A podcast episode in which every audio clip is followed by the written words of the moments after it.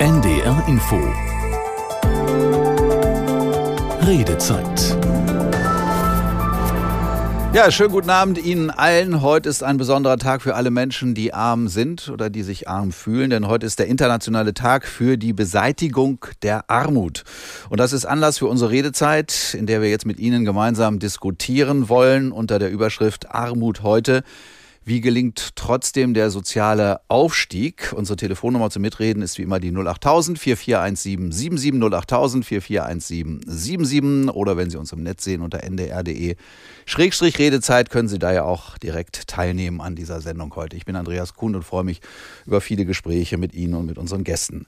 In Deutschland ist etwa jede sechste Person arm oder von Armut bedroht, so sagt es die Statistik. Trotzdem ist Armut in der Öffentlichkeit oft ja noch ein Tabuthema, wird nicht gerne drüber gesprochen, von den Betroffenen nicht und von den anderen, die möglicherweise fürchten, auch in Armut zu kommen, ohnehin nicht. Besonders für junge Menschen ist das ein Problem.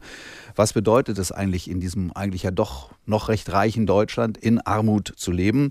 Wie sehr prägen diese Erfahrungen gerade auch junge Menschen in ihrer Entwicklung? Haben wir eigentlich wirklich noch die gleichen Chancen?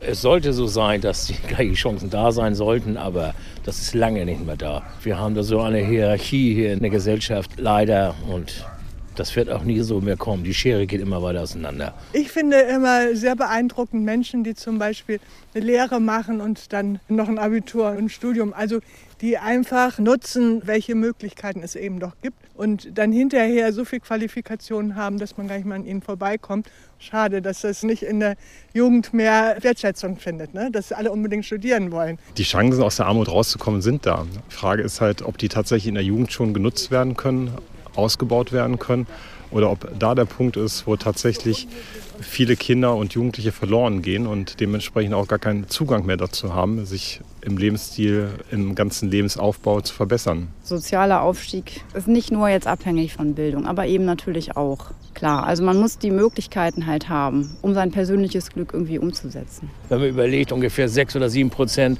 haben hier das ganze Geld, das ist natürlich schon verrückt, ne? die Umverteilung. Das ist schon, schon ein ganz großer Faktor, wenn man das hinkriegt. Ich finde, Deutschland ist schulbildungsmäßig Bananenrepublik geworden. Die Folgen sind natürlich, dass die Schulabschlüsse nicht mehr so gut sind, wie vielleicht früher schon mal oder wie wenn ich mein Kind auf eine Privatschule schicken kann. Also die Zensuren sind nicht mehr gut genug für ein Abi, was eigentlich heute mehr oder weniger Standard ist. Aber selbst wenn man jetzt Elektroinstallateur werden will, muss man eine gute Schulausbildung haben. Anders geht es ja gar nicht mehr. Unser Thema heute am Tag, wo wir uns mit Armut beschäftigen sollen. Der internationale Tag zur Beseitigung der Armut, das ist eben der heutige 17. Oktober. Und wir wollen darüber reden, Armut heute, wie gelingt bei uns in Deutschland der soziale Aufstieg. Die Stimmen, die ersten Stimmen hat Thomas Sambol für uns gesammelt. Und wenn Sie mitdiskutieren wollen, dann gerne anrufen über 08000 4417 77 08000 4417 77. Die Nummer können Sie wie immer kostenlos nutzen. Und wenn Sie uns im Netz gucken, da gibt es ja auch eine Mitmachmöglichkeit. Da sehen Sie uns unter ndr.de-redezeit und dann sind Sie auch in der Redezeit dabei. Nehmen Sie gerne teil. Das ist immer wichtig, dass wir uns mal austauschen über solche Themen eben auch. Professor Dr. Lutz Kaiser, der ist Autor, Soziologe, Arbeitsmarkt und Armutsforscher an der Hochschule für Polizei und öffentliche Verwaltung Nordrhein-Westfalen. Schönen guten Abend, Herr Dr. Kaiser, Herr Professor Dr. Kaiser. Hallo? Nee. Wir können nichts hören. Er kann uns gar nicht hören. Wir hören ihn allerdings, aber er hört uns nicht. Das ist natürlich nicht ganz so schön. Dann kommen wir gleich mal zu Falk Schach. Der ist hier im Studio. Da wird es einigermaßen klappen, hoffe ich mal. Er ist Host des neuen Enjoy-Podcastes Arm und Trotzdem. Der ist heute gestartet, von den Kolleginnen und Kollegen von Enjoy an den Start gebracht. Du machst das zusammen mit einer Kollegin Steffi Kim. Ist also eigentlich ein Kollege jetzt auch von mir, deswegen duzen wir uns hier auch. Ähm, wie seid ihr auf so einen Podcast gekommen, gerade jetzt so aus für junge Leute und aus eurem Selbstverständnis heraus? Äh, Steffi Kim und ich, wir kennen uns seit knapp 20 Jahren. Damals habe ich bei Viva gearbeitet und Steffi Kim bei einem großen äh, Musiklabel in Deutschland. Und ähm, da haben wir uns sozusagen kennengelernt. Wir sind befreundet geblieben und in den 20 Jahren haben wir dann vor vier, fünf Jahren festgestellt, oh, wir sind beide in Armutsverhältnissen aufgewachsen. Wir haben aber eigentlich vorher nie darüber so richtig geredet. Also wir haben so gemerkt, da ist offensichtlich irgendeine Form von Hürde. Und da ist die Idee geboren zu sagen, okay, vielleicht sollte man da mal aufklären und äh, etwas ja, Support geben. Ist euch das, als ihr euch so kennengelernt habt, näher kennengelernt habt, schwer gefallen, darüber zu reden? Oder war da gleich eine gewisse Gemeinsamkeit zu erkennen, dass ihr gesagt habt, ja, wir haben dieselben Erfahrungen gemacht? Oder war das ähnlich, wie das ja, wie wir wissen, in der Gesellschaft häufig der Fall ist, dass man eben über das Thema nicht so gerne spricht? Also wir haben gar nicht darüber geredet. Das war gar nicht Teil. Ähm, wie gesagt, ich glaube, wir haben uns 15 Jahre dann schon gekannt, als wir plötzlich bemerkt haben, okay, äh, wir sind beide eben in diesen Armutsverhältnissen aufgewachsen. Vorher, vielleicht redet man jetzt auch nicht in jeder Freundschaft jeden Tag über die Kindheit, so mhm. wie man so aufgewachsen ist. Man kann es vielleicht an ein paar anderen Sachen sehen. Also ich bin zum Beispiel im Unterschied zu Steffi Kim auch eher noch offener damit umgegangen. Ich, so, ich sehe ja nun auch so aus, wie das vielleicht das ein oder andere Klischee äh, es irgendwie hergibt. Steffi eher nicht. Äh, Steffi ist sozusagen ähm, tatsächlich ähm, unauffälliger und das war auch so eine Fallhöhe, wo uns klar war, okay, lass uns doch mal gucken, das zu thematisieren, weil in, bei unseren Gästen ist das auch ähnlich. Wir haben dann da in den Interviews, die wir geführt haben, zum Beispiel mit ähm, Janine Ullmann, da kam dann auch raus, okay, auch ihr war das in der Zeit, wir waren ja Kollegen bei Viva mhm, zusammen, mhm. ähm, ihr war das damals auch eher unangenehm. Und als ich sie kennengelernt habe, haben wir uns sofort sehr gut verstanden. Ich habe auch über meine Armutsverhältnisse da an der Stelle sprechen können, aber sie nicht. Und äh, da reden wir auch im Podcast drüber, was sie damals eigentlich gehemmt hat, darüber zu sprechen. Wo hast du jetzt konkret als Jugendlicher Armut ganz genau gespürt oder wo hast du es gefühlt? Also Erstmal ist das für jemanden, der in Armut aufwächst, Normalität. Ja, das heißt, man kennt das ja nicht anders. Ich bin zum Beispiel hinter dem Kleiderschrank meiner Mutter aufgewachsen. Ja? Also ich hatte da sechs Jahre meine Ecke, weil wir nicht genug Platz hatten. Da stand der Schrank halt im Schlafzimmer und ich hatte dahinter dann meine Schlafecke und mein Spielzeug. Für mich total normal. Wenn man das dann aber erzählt, mit irgendwann anderen Leuten, dann kriegt man ja irgendwie zurückgeworfen, oh, das ist ja krass und was ist denn da los? Und dieses sozusagen Erwachen in der Armut, so ein bisschen kann man das vielleicht nennen, das sind so die Momente, wenn man bemerkt, okay, man ist irgendwie immer zweite Wahl, man hat immer die falschen Sachen, man kann irgendwie nicht mithalten, dann bemerkt man, dass man so eine Eisenkugel, manchmal auch zwei am Fuß hat und irgendwie kommt man nicht vorwärts und ähm, das ist so ein langsames Erwachen dann. Und dieses langsame Erwachen, steigt das dann, je älter man wird? Oder ich meine, du hast ja gerade gesagt, also das mit dem Schrank, hinterm Schrank spielen, das hast du im Grunde als normal empfunden, aber irgendwann kam dann wahrscheinlich ja, ja Schule dazu und da war das dann wahrscheinlich auch im Vergleich zu den anderen so, dass du gemerkt hast, die sind irgendwie ein bisschen tougher angezogen oder ähnliches? Naja, ich, ich hatte einen Ausweis über meine Armut. Also das heißt, äh, mit diesem Ausweis konnte ich mir die Milch billiger kaufen. Und wenn ich diesen Ausweis gezeigt habe, wurde mir aber, ah, guck mal, der Assi und so. Das, das wurde mir dann ja auch signalisiert. Das heißt, ich hatte meinen mein, ah. meinen Asi-Ausweis dabei und der war mir dann natürlich irgendwann ein bisschen unangenehm, weil ich ja das nicht sein wollte. So, das habe ich mir nicht ausgesucht. Und das sind genau diese Momente, wo man dann erstens das bemerkt. Und im Alter ist natürlich eine Sache, ähm, wo man sich im Alter befindet. Wenn ich äh, sozusagen immer noch in denselben Verhältnissen leben würde, dann hätte ich immer noch diese Eisenkugel.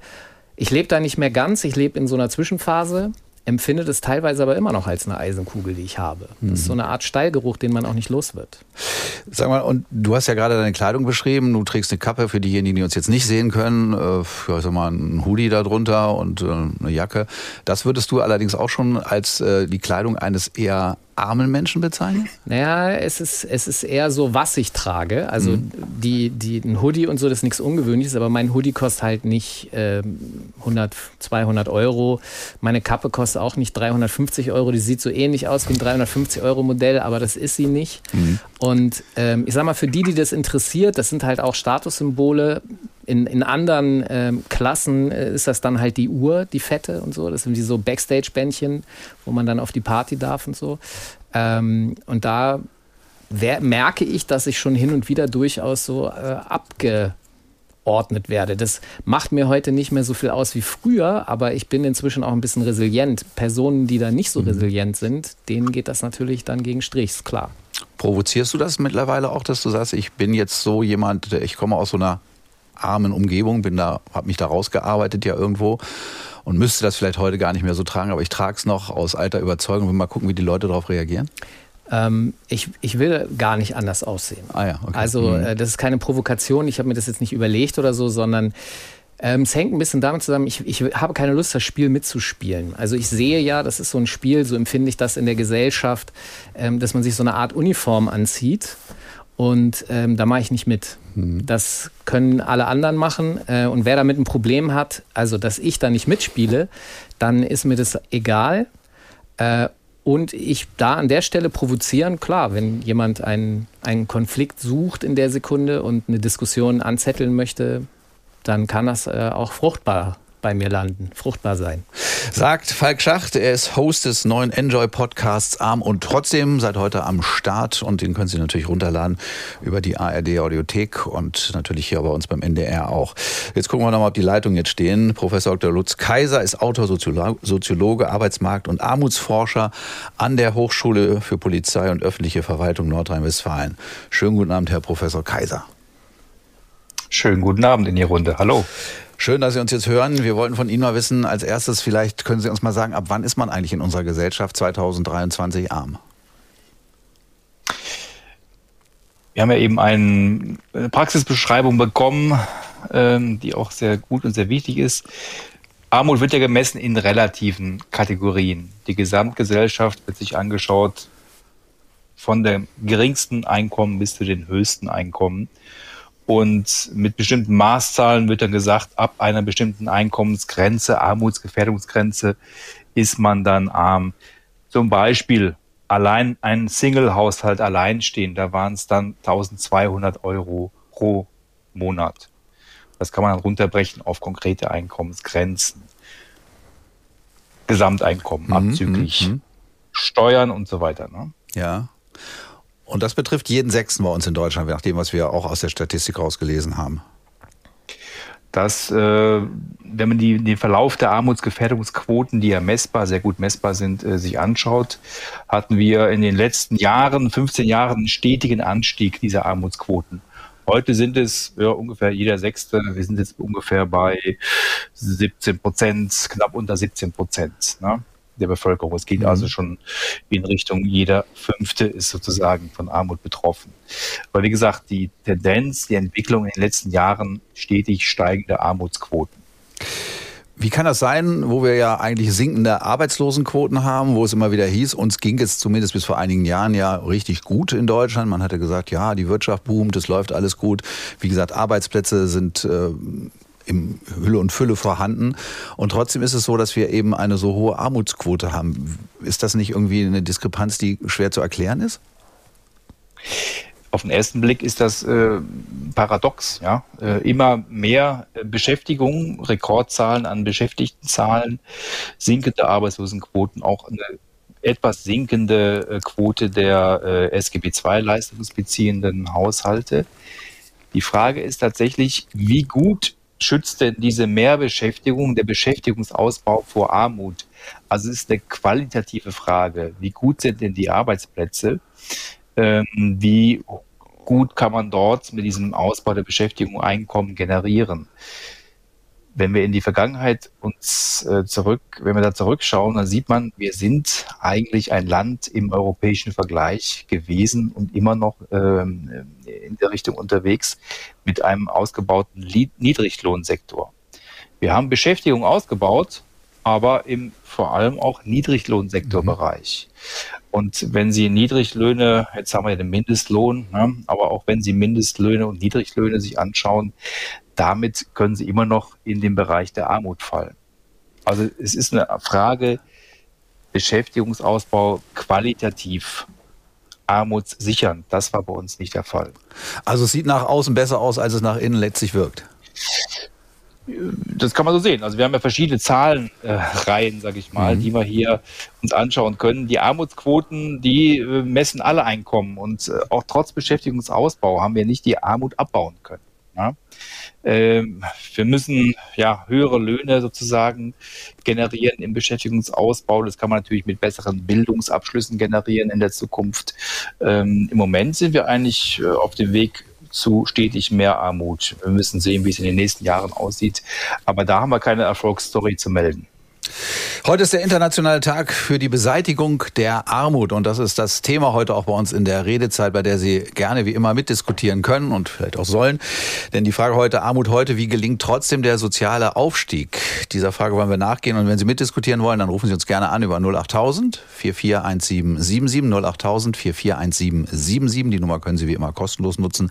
Wenn Sie uns im Netz sehen unter ndr.de-redezeit, dann gibt es die Möglichkeit auch da über entsprechende Formulare dann hier in der Sendung teilzunehmen, können Sie uns was schreiben und dann gehen wir natürlich auch gerne drauf ein. Vielleicht wollen Sie auch eigene Erfahrungen schildern. Das können Sie auch gerne tun unter einem anderen Namen, wenn Sie sagen, ich möchte das jetzt hier nicht in aller Öffentlichkeit mit meinem Namen verbunden wissen.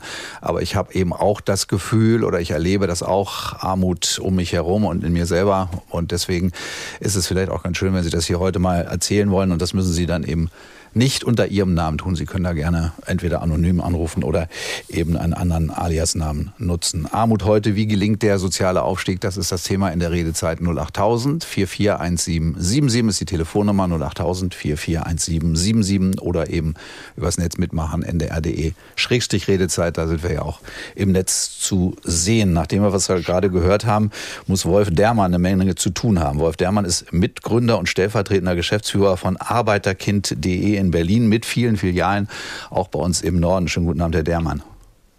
Schönen guten Abend. Ja, was machen Sie mit Ihrem Verein oder mit Ihrer Organisation, sagen wir es mal so? Ja, bei uns äh, engagieren sich äh, mehrere tausend Ehrenamtliche in 80 lokalen Gruppen äh, und die meist selbst die ersten sind, äh, die in ihrer Familie studiert haben und die wollen alle diejenigen unterstützen, die halt der, als erst in ihrer Familie studieren wollen ähm, oder das auch schon tun und ähm, die motivieren auch dazu, studieren zu gehen, also diesen Schritt zu wagen, etwas zu tun, was die Eltern nicht getan haben. Dafür gehen die in Schulen, erzählen darüber, äh, von ihrer eigenen Bildungsgeschichte, ähm, erzählen, wie man das Studium finanziert bekommen kann ähm, und ähm, ja, bieten dann halt auch an, äh, auf dem Weg ins Studium und durchs Studium dann persönlich zu unterstützen. Und wir unterstützen inzwischen halt auch schon beim Berufseinstieg in den ersten akademischen Job, weil auch das ist so ein bisschen was Fremdes ähm, für diejenigen, die dann nicht auch so im Elternhaus kommen. Das heißt, Sie ähm, vermitteln sozusagen die Idee erstmal überhaupt, sich trotz einer möglichen zu, trotz einer möglichen Entwicklung innerhalb von äh, einer armutsgefährdeten Familie oder einer armut lebenden Familie sich trotzdem damit zu beschäftigen, dass man studieren kann, dass man da ja entsprechende Förderung bekommen kann. Also diese Mittel und Wege, die verbreiten Sie da. Ja, genau. Das ist einfach diese Perspektiven aufzuzeigen. Also wir erleben das, wenn wir auch sogar in Gymnasien gehen. Da ist eigentlich so das Studium so eine der sehr offensichtlichen Möglichkeiten, aber die Kinder aus dem nicht akademischen Elternhaus, ähm, auch dort, wo Armut vorherrscht, die haben das nicht so wirklich auf dem Schirm. Das glaubt man gar nicht. Und da, da ist es dann halt, da sprechen wir dieses Thema dann mal an und äh, geben da mal was rein, was aus dem Elternhaus nicht kommt und geben denen halt auch den Mut. Du kannst diesen Weg gehen und Perspektive. Wenn du diesen Weg gehst und den erfolgreich gehst, dann bist du vor Armut geschützt, dann bist du halt nicht, kommst du halt ziemlich sicher nicht mehr in die Situation, wo am Ende des Geldes noch Monat übrig ist. Mhm.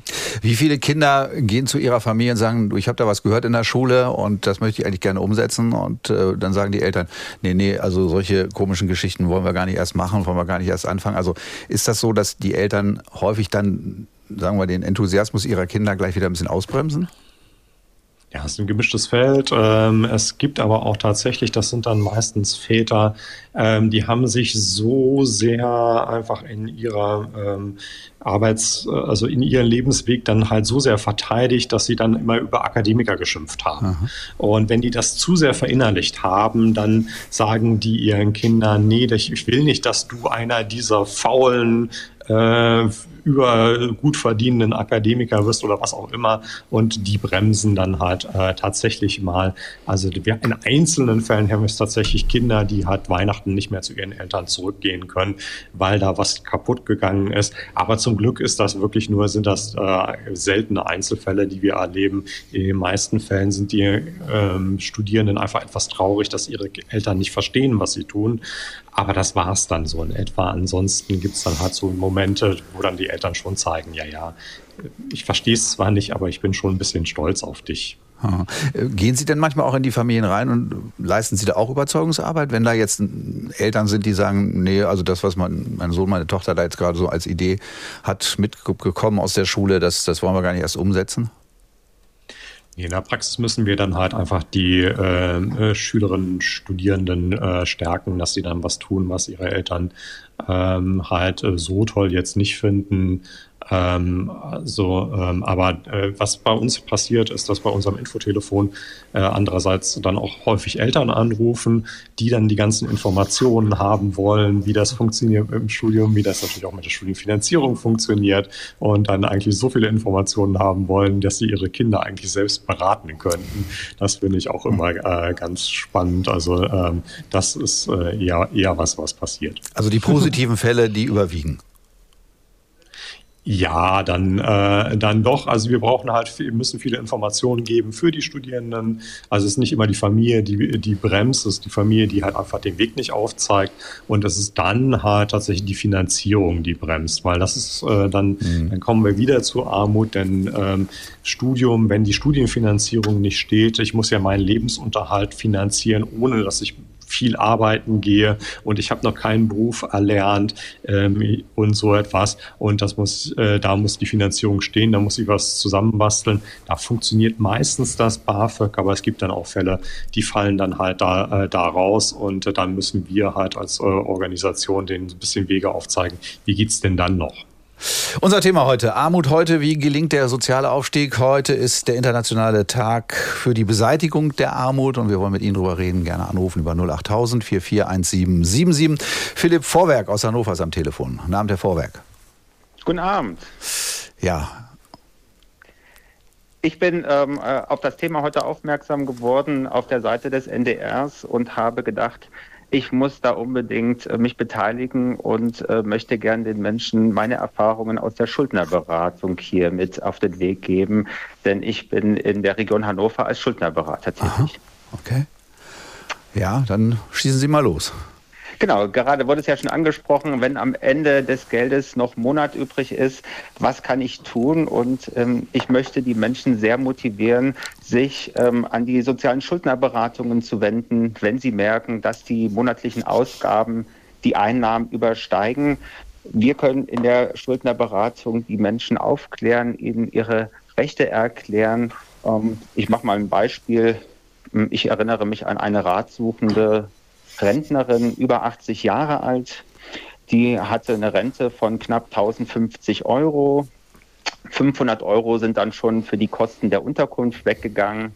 Ähm, die Sparkasse wollte dann noch eine Kreditrate von 200 Euro haben und blieben noch 350 Euro übrig, die sie ausgeben konnte für Essen, Trinken, Mobilität, Handy, äh, Strom, Hygiene das reicht nicht äh, für einen Monat. Also wenn ich beim Jobcenter bin, habe ich 502 Euro für diese Posten zur Verfügung. Und äh, dieser Frau konnte ich zum Beispiel sagen, sie hat die Möglichkeit, ihr Einkommen zu schützen. Sie kann ihr Konto in ein Pfändungsschutzkonto umwandeln lassen. Da ist ein Guthabenbetrag von 1410 Euro monatlich geschützt. Der kann nicht weggenommen werden. Das hat der Gesetzgeber so festgelegt, mhm. damit die Menschen ihren Lebensunterhalt selbst bestreiten können. Und äh, sie hat dann aufgrund der Beratung die Kreditraten an die Bank eingestellt, hatte dann 200 Euro monatlich mehr für den Lebensunterhalt zur Verfügung und konnte schließlich über ein Insolvenzverfahren ihre Schulden dann endgültig regulieren und hat jetzt dauerhaft 200 Euro mehr Einkommen zur Verfügung.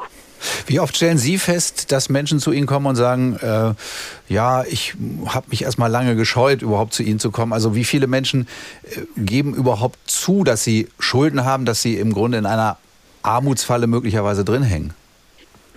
Also es kommen tatsächlich einige Menschen zu mir, die auch sagen, dass sie aus Scham längere Zeit die Schuldnerberatung nicht in Anspruch genommen haben, die dann schon 10 oder 20 Jahre oder länger schon auch mit den Schulden gelebt haben. Ähm, manchmal haben die Menschen allerdings auch die Hoffnung, einfach das noch selbst regeln zu können. Ähm, dann gibt es Verwandte, die dann Kredite aufnehmen oder Darlehen geben auf privater Basis, um die Löcher zu stopfen. Also da verschulden sich die Menschen dann über einen langen Zeitraum auch noch privat. Mhm. Ähm, zum Teil haben die Menschen einfach auch kein Wissen darüber, dass sie an die Schuldnerberatungsstellen sich kostenlos wenden können und hier Unterstützung erhalten. Mhm. Ja, vielen Dank, Herr Vorwerk nach Hannover, dass Sie uns da nochmal darauf aufmerksam gemacht haben, dass es da Mittel und Wege gibt, um möglicherweise dieses Thema Armut äh, im Bereich Schulden dann doch äh, an der einen oder anderen Stelle ein bisschen positiver zu gestalten, will ich mal vorsichtig sagen. Ja, unser Thema heute. Es ist Armut. Armut heute, wie gelingt der soziale Aufstieg trotzdem? Da werden wir in der nächsten Stunde natürlich noch ausführlich drüber reden, auch gerne mit Ihnen. Und wenn Sie mitmachen wollen bei der Redezeit, wenn Sie teilnehmen wollen, wenn Sie eigene Erfahrungen schildern wollen, wie gesagt, gerne auch unter einem anderen Namen, wenn Ihnen das jetzt heute Abend sinnvoll erscheint, dann können Sie gerne anrufen über 08000 4417 77 08000 4417 77. Das ist die Nummer der Redezeit, die Sie kostenlos nutzen können. Und im Netz gibt es uns ja auch unter ndr.de-redezeit und da können Sie direkt teilnehmen. Gleich nach 21 Uhr geht es hier weiter. Armut heute, wie gelingt der soziale Aufstieg? Heute ist der internationale Tag für die Beseitigung der Armut. Vielleicht können wir da ein bisschen zu beitragen.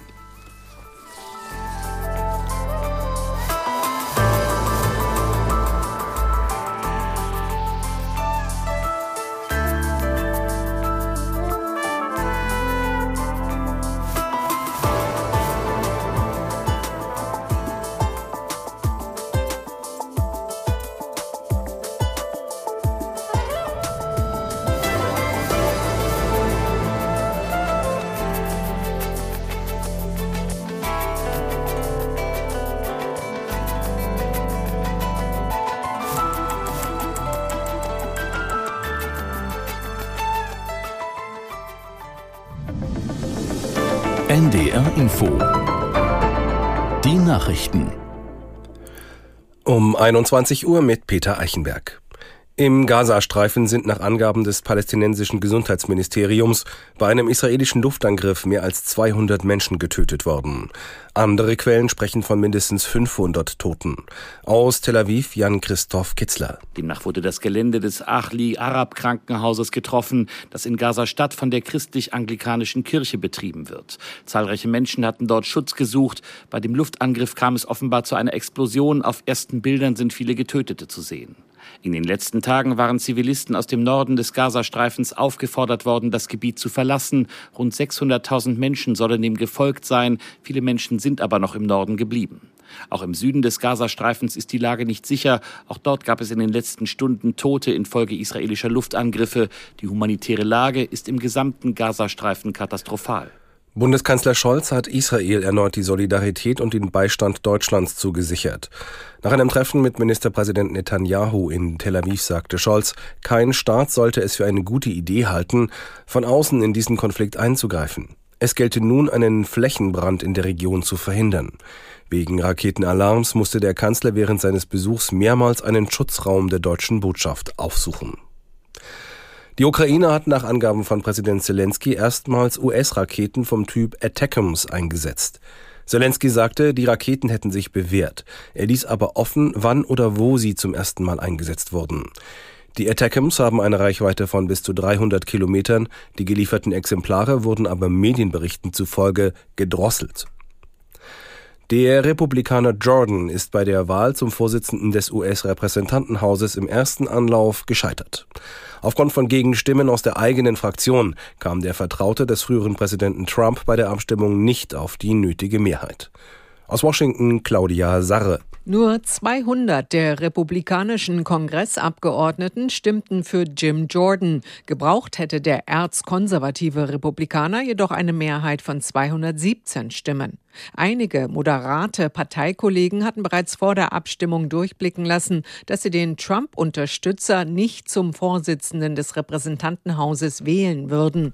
Jordan gilt als rechter Hardliner und glühender Trump-Anhänger. Die TSV Hannover Burgdorf ist mit einem Sieg in die Gruppenphase der Handball European League gestartet. In ihrem Auftaktspiel setzte sich die Mannschaft von Trainer Prokop beim HC Kriens Luzern mit 31 zu 23 durch. Das waren die Nachrichten. Das Wetter in Norddeutschland. In der Nacht locker bewölkt oder klar. Tiefstwerte auf den Inseln 10 bis 5, im Binnenland 4 bis 0 Grad. Morgen vorerst Nebel oder Hochnebel, ansonsten verbreitet trocken 12 bis 14 Grad. Die weiteren Aussichten am Donnerstag wechselhaft bei 8 bis 16 Grad. Es ist 21.03 Uhr. NDR Info Redezeit Tja, Redezeit Teil 2 heute zum Thema Armut. Armut heute, wie kann trotzdem der soziale Aufstieg gelingen? Das wollen wir heute mit Ihnen diskutieren, das wollen wir heute mit Ihnen und unseren Gästen besprechen, denn heute ist der internationale Tag zur Beseitigung der Armut und vielleicht können wir durch diese Sendung da hier und da vielleicht auch einen Tipp geben. Sie können offen mit uns sprechen. Sie müssen also nicht unbedingt jetzt auch Ihre Lebensgeschichte mit Ihrem Namen verbinden, wenn Sie Lust haben und über, über Ihre eigenen Probleme reden wollen, dann können Sie es gerne tun hier bei uns, auch unter einem anderen Namen. Mein Name ist Andreas Kuhn, das ist auch der richtige und äh, wenn Sie Lust haben, dann rufen Sie uns gerne an über 08000 441777 08000 441777. Ja, der soziale Aufstieg, der hängt natürlich mit Bildung zusammen und wir haben uns mal umgehört, haben gefragt, was haben Sie denn so an den Bildungseinrichtungen bei uns in Deutschland so beobachtet, wenn es darum geht, dass tatsächlich da Menschen, junge Menschen aus ärmeren Verhältnissen kommen und andere, die eben aus ja, materiell völlig abgesicherten Verhältnissen kommen. Was haben Sie da so beobachtet? Dass es eben an den Schulen schon sehr große Unterschiede gibt zwischen den Kindern, die aus ärmeren oder Flüchtlingsfamilien kommen und solchen, die aus gebildeten Familien kommen. Da scheidet sich das schon ganz früh. Solange wir so ein System haben, wo die Reichen einfach immer reicher werden, auch dass eben wer Aktien hat, der bekommt was dazu. Und irgendwo fallen die Armen immer runter. Die werden eigentlich immer ärmer als reicher. Und das Dilemma, das kann man, glaube ich, nicht einfach so individuell lösen. Von der Politik muss da auch viel gemacht werden. Wir im Einzelnen, also wenn wir kommen vom Dorf, wir unterstützen da schon viele Leute, dass wir helfen oder was weiß ich, Engagement haben. Aber das ist ein weiter Weg noch, leider. Klar gibt es viele Institutionen, dass die Hilfe da ist vom Staat, aber ich habe das Gefühl, das ist schlechter geworden. Die Chancen, denke ich schon, sind schlechter geworden eher. Also gerade weil ich das jetzt äh, die Diskussion mitkriege mit den Sozialkaufhäusern, die geschlossen werden sollen, das finde ich sehr erschreckend. Man sollte woanders sparen, da wo es den Leuten nicht so weh tut. Gefordert ist natürlich auch unser Schulsystem. Und da sehe ich momentan tatsächlich die größten Schwächen, dass die Schule das nicht mehr abbilden kann, quasi alle aufzufangen, alle mitzunehmen und dorthin zu bringen, wo sie hingehen könnten. Ich habe da immer so ein bisschen als Vorbild halt die nordischen Länder, die halt wirklich auch eine Schulbildung haben, eine Ganztagsschule mit Schuluniformen, wo dann wirklich vom Aussehen schon mal alle gleich sind, ne? die halt betreut werden nachmittags, die Sportunterricht bekommen nachmittags oder vielleicht ein Musikinstrument lernen. Da kann man sich ein Beispiel dran nehmen. Weitere Stimmen zu unserem heutigen Thema, gesammelt von Thomas Sambol. In der Redezeit geht es heute um Armut. Wie gelingt trotzdem der soziale Aufstieg? Es waren ja ein paar anregende Stichworte da drin, in dem, was unsere Hörerinnen und Hörer, die wir befragt haben, da gesagt haben. In den Schulen eben doch auch ein Ungleichgewicht.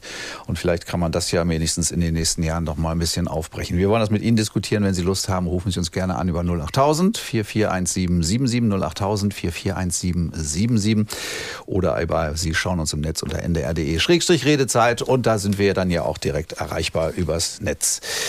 Wir haben schon mit unseren Gästen in der ersten halben Stunde ausführlich gesprochen. Professor Dr. Lutz Kaiser ist ja Autor, Soziologe, Arbeitsmarkt- und Armutsforscher.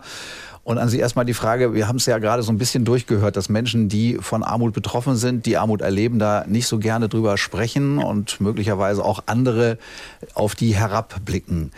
Ist das ein eine Entwicklung, die wir da haben, die sich aus der Vergangenheit immer noch so speist? Ist das immer noch so ein, so ein, so ein Problem für Menschen, dass sie sagen, ja, ich möchte eigentlich dazugehören, kann ich aber nicht und deswegen bekenne ich mich dazu auch nicht? Also ist das, hat das auch immer noch was mit großer Scham zu tun? Auf jeden Fall. Also das äh, sehen wir auch in den Bereichen der Sozialverwaltung, nenne ich sie mal.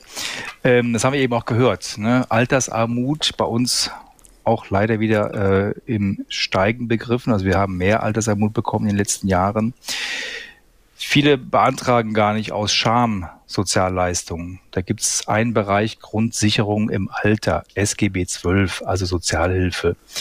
Da haben wir nur ein Drittel, die anspruchsberechtigt sind, die es beantragen, zwei Drittel nicht. Und der größte Hinderungsgrund ist eben aus Scham nicht. Ja, das heißt, man bekäme eigentlich Leistungen, steuerfinanziert, aber aus Scham und anderen Gründen, Rückgriff auf ne, äh, Angehörige, wird es nicht beantragt.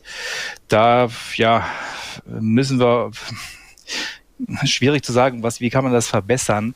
Eigentlich gesamtgesellschaftliche Aufklärungsarbeit dass man auch sieht, was bedeutet Armut in Einzelfällen und wie kann man diesen Menschen wirklich helfen, auch natürlich von der Sozialverwaltung aus niederschwellige Angebote machen, in äh, andere Lebensbereiche reingehen, durch Wohlfahrtsverbände, durch Altenheime, dass man da aufklärt. Ne? Ähnlich wie wir es bei der Schuldnerberatung eben hatten. Die Menschen müssen eigentlich wissen, wie sie trotz ihrer Situation, trotz auch ihrer beschämenden Situationen, ähm, äh, auch wenn es so selbst gesehen wird, da rauskommen. Da braucht man auch Wissen, auch Aufklärungsarbeit. Ist es so, dass äh, Menschen sich zu ihrer Armut nicht bekennen, weil sie in unserer Gesellschaft, die ja immer an Erfolg orientiert ist oder vielfach an Erfolg orientiert ist, weil sie sagen, ich habe halt offensichtlich im Rahmen dieser gesellschaftlichen Ansprüche versagt? Ja, wir leben, das bleibt so, wir leben in einer Leistungsgesellschaft. Ja, und äh, Woran messen wir Leistungen, na, wenn wir Armutsrat uns anschauen, auch am verfügbaren Einkommen. Und wenn man sich sagt, ja, ich habe das nicht, äh, mich nicht da einfügen können, wie man Leistungen jetzt auch immer bewerten mag, ist auch relativ, aber äh, sicherlich kommen da auch Schuldgefühle auf, ne? wenn man in dieser Leistungsgesellschaft nicht mithalten konnte, sein er vielleicht das ganze Erwerbsleben gearbeitet hat, Vollzeit gearbeitet hat, die Rente reicht trotzdem nicht das ist sicherlich äh, nicht, was man gerne nach außen tragen möchte. Das ist klar.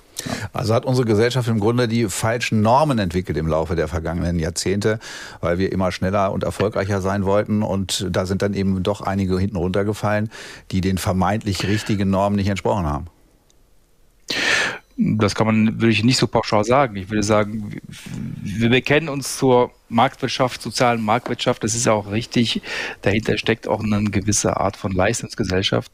Aber wir dürfen die nicht äh, hinten äh, nicht vergessen und äh, müssen die mitnehmen, die eben nicht äh, in der Leistungsgesellschaft äh, entsprechend ja sich beteiligen können. Mhm. Es wird immer das beste Bildungssystem das, der, der beste Arbeitsmarkt. Es wird immer trotzdem der Fall sein, dass wir Menschen haben, die soziale Unterstützung brauchen. Und das sieht ja unsere soziale Marktwirtschaft, unser Sozialstaat grundgesetzlich definiert Artikel 2028 Grundgesetz auch vor, dass wir eine solidarische äh, Gesellschaft sind. Das müssen wir auch wieder natürlich betonen und berücksichtigen. Trotzdem können wir, dürfen wir, sollen wir auch Leistungsgesellschaft sein. Aber die Solidarität zu denen, die nicht mitkommen, muss trotzdem ja, gesichert sein. Hm. Falk Schacht ist Host des neuen Enjoy-Podcasts Arm und Trotzdem, der seit heute am Start ist. Und er hat mit seiner Kollegin Steffi Kim diesen Podcast produziert oder diese Podcast-Folgen produziert. Ist selber als junger Mensch von Armut betroffen gewesen. Wir haben gesagt, weil wir auch Kollegen sind, dass wir uns logischerweise duzen hier an dieser Stelle. Falk, wie war das bei dir? Hast du mit deiner Mutter mal darüber gesprochen? Wann hast du mit deiner Mutter mal darüber gesprochen, dass du gesagt hast, du Mama, die anderen haben viel tollere Klamotten als ich und die anderen können bei einer Klassenreise, was weiß ich, 40 Euro Taschengeld haben, während ich nur 10 habe. Ähm, wann, wann hast du da offen mal mit ihr drüber reden können? Naja, als Kind war das natürlich täglich ein Thema, ähm, weil man, wie gesagt, nicht mithalten kann. Äh, eben aus diesen wirtschaftlichen Gründen. Man hat also immer die falschen Sachen, falsche Kleidung, falsche Computer, falsches Skateboard, alles ist falsch. Ähm, und dann wird einem das auch noch immer signalisiert. Also man kommt da mit dem Falschen an und dann wird auch gesagt, okay, du hast das Falsche. Man wird also im Grunde ausgegrenzt. Ich glaube, dass das äh, mit einer der ganz großen Gründe ist, dass man als Kind sozusagen schon erlernt, dass man eigentlich peinlich ist, ja, und man gehört eigentlich nicht dazu. Ähm, und das macht was mit der Psyche äh, der Menschen. Und wenn man darin aufwächst und selbst wenn man dann irgendwann mal sich daraus vielleicht lösen kann, ist es so, dass das im Hinterkopf doch immer noch drin ist. Man ist sozusagen trainiert. Und diese Gesellschaft trainiert ja eben auch ihre Mitbürger. Und man muss auch dazu sagen, jetzt die letzten 20 Jahre ist natürlich in, in der Politik und in der Art und Weise, wie kommuniziert wird, und das beginnt mit der Agenda 2010, mit Hartz IV und allem drum und dran, ähm, da wurde ja ganz klar gemacht und getrennt, äh, wer ist was, äh, wer bekommt wie viel, die ganzen Sanktionen. Das ist zum Beispiel auch ein Riesenthema, ein Riesenproblem für die Leute. Die sind sozusagen damit plötzlich beschäftigt, äh, theoretisch erwerbslos zu sein oder eben arm zu sein, weil das mhm. Amt sie so sehr stresst und beschäftigt, dass sie sich eigentlich nicht darum kümmern können, was Vernünftiges zu machen, äh, weil sie dauernd in diesen, in diesen ähm, Erklärungs Ja, muss dann drinstecken. Genau, und das trainiert Leute. Also Mhm. man trainiert diese Armut und man konditioniert sie auch auf eine gewisse Art und Weise. Und da beteiligen wir uns irgendwie alle dran, plus politisch, man könnte es ja auch anders machen. Also das, was ja damals immer gesagt wurde, wir müssen mehr fordern und fördern gleichzeitig. Du sagst also, das Fordern funktioniert perfekt, aber das Fördern nicht. Exakt. Ah. Also das, das reicht nicht, dass man dann mal in irgendeiner äh, äh, Maßnahme ist oder so. Das Problem ist, äh, die Leute brauchen erstmal Geld, damit sie erstmal sozusagen safe sind. Da wissen wir auch ausreichend, dass diese Summen sehr knapp berechnet sind, dass das alles sehr problematisch ist. Und wenn man dann irgendwie, man braucht ja nur äh, fünf Quadratmeter zu viel haben in der Wohnung, dann kriegt man schon Trouble mit dem Amt. Also dann wird man aufgefordert, umzuziehen. Das, das ist alles Psychostress. So, wie sollen die Leute es da rausschaffen, äh, wenn sie die ganze Zeit gepiesackt werden? Ich will nochmal persönlich werden. Äh, Wann hast du denn für dich selber entschieden, dass du gesagt hast, okay, also ich gehe auch auf eine IGS, integrierte Gesamtschule, hast dann da Abi gemacht, schätze ich mal? Nein. Hast du nicht gemacht? Den Schulabbrecher. Du bist Schulabbrecher, aber du wolltest Abi machen. Nein. Ach, du wolltest das auch gar Okay, nicht. ich habe es probiert, aber Aber deine Mutter wollte das. äh, meine Mutter hätte es sich gewünscht, sicherlich, ja. Aber du hast dann irgendwann gesagt, ich mache das nicht. Nee, das hat nicht für mich funktioniert. Welche Klasse bist du abgegangen? Elf. Ach so, okay. Also dann hast du aber den erweiterten Sekundarabschluss. Den habe ich, den ja. hast du. Okay, also dann bist du ja Aber hat auch Schulabbrecher mit, mit, mit, mit einem Schulabschluss. Immerhin, aber Ja, ja. hat nie wieder jemand nachgefragt. Aha. Aber du hast ja irgendwann dann auch gewisse Ansprüche wahrscheinlich für dich definiert, wo du gesagt hast, das möchte ich schon irgendwie erreichen. Und hast das ja dann nach deinen eigenen Ansprüchen auch geschafft, oder wie ist das? Ich befürchte, dass ich, was das betrifft, eine sehr untypische Persönlichkeit bin. Nee, ich hatte keine Ansprüche. Ich wollte einfach, äh, ich hatte, ich wollte mich selbst verwirklichen. Äh, ich wollte das machen, was mir Freude macht. Das hat etwas mit Musikkultur und generell Kultur zu tun. Und ich habe mich immer in diesem Bereich aufgehalten. Und irgendwann, nach sehr viel Zeit, habe ich dann innerhalb dieses Bereiches äh, es irgendwann geschafft, davon leben zu können. Ja, aber das war sehr lange. Aber der Gedanke damals, als du in dieser Armutsphase groß geworden bist und in dieser Armut groß geworden bist, dass du irgendwann mal ganz reich werden willst, der war bei dir nicht so da, oder wie ist das? Nee. Ich. Geld interessiert mich nur, wenn ich es nicht habe. Okay, also zurzeit hast du es. Äh, so, dass es, dass es passt. Ich würde sagen, dass ich äh, vielleicht ein, zwei Jahre, ich bin auch armutsgefährdet, ja, also ein, zwei Jahre vielleicht davon weg bin, äh, aber das kann, das Ding ist ja, das kann ja jeder Person relativ schnell gehen. Also wenn man zum Beispiel, wie viele Familien kennt man, wo sozusagen eine kaputte Waschmaschine schon die Finanzen durcheinander wirbelt und dann wird schon geguckt, okay, wie kriegen wir das denn jetzt hin? Ähm, da bin ich nicht sehr weit von weg. Okay, aber die Sachen sind gewaschen. Die Sachen sind gewaschen, das äh, garantiere ich. Unser Thema heute zum Internationalen Tag zur Beseitigung der Armut. Wir stellen die Frage, Armut bei uns in Deutschland, wie gelingt trotzdem der soziale Aufstieg? Wenn Sie mitdiskutieren wollen, wenn Sie eigene Erfahrungen schildern wollen, gerne auch. Wenn Sie sagen, ich möchte es nicht unter meinem Namen machen, dann auch unter einem anderen Namen, auch gerne anonym. Dann rufen Sie uns an über 08000 441777 am Telefon. Anna Zickert aus Hamburg. Schönen guten Abend, Frau Zickert. Ja, guten Abend. Was haben Sie beobachtet? Was haben Sie erlebt? Ähm, ja, also es gibt vieles, ich diskutiere immer gerne und äh, ich könnte jetzt schon zu tausenden Sachen, die Sie angesprochen haben, was dazu sagen.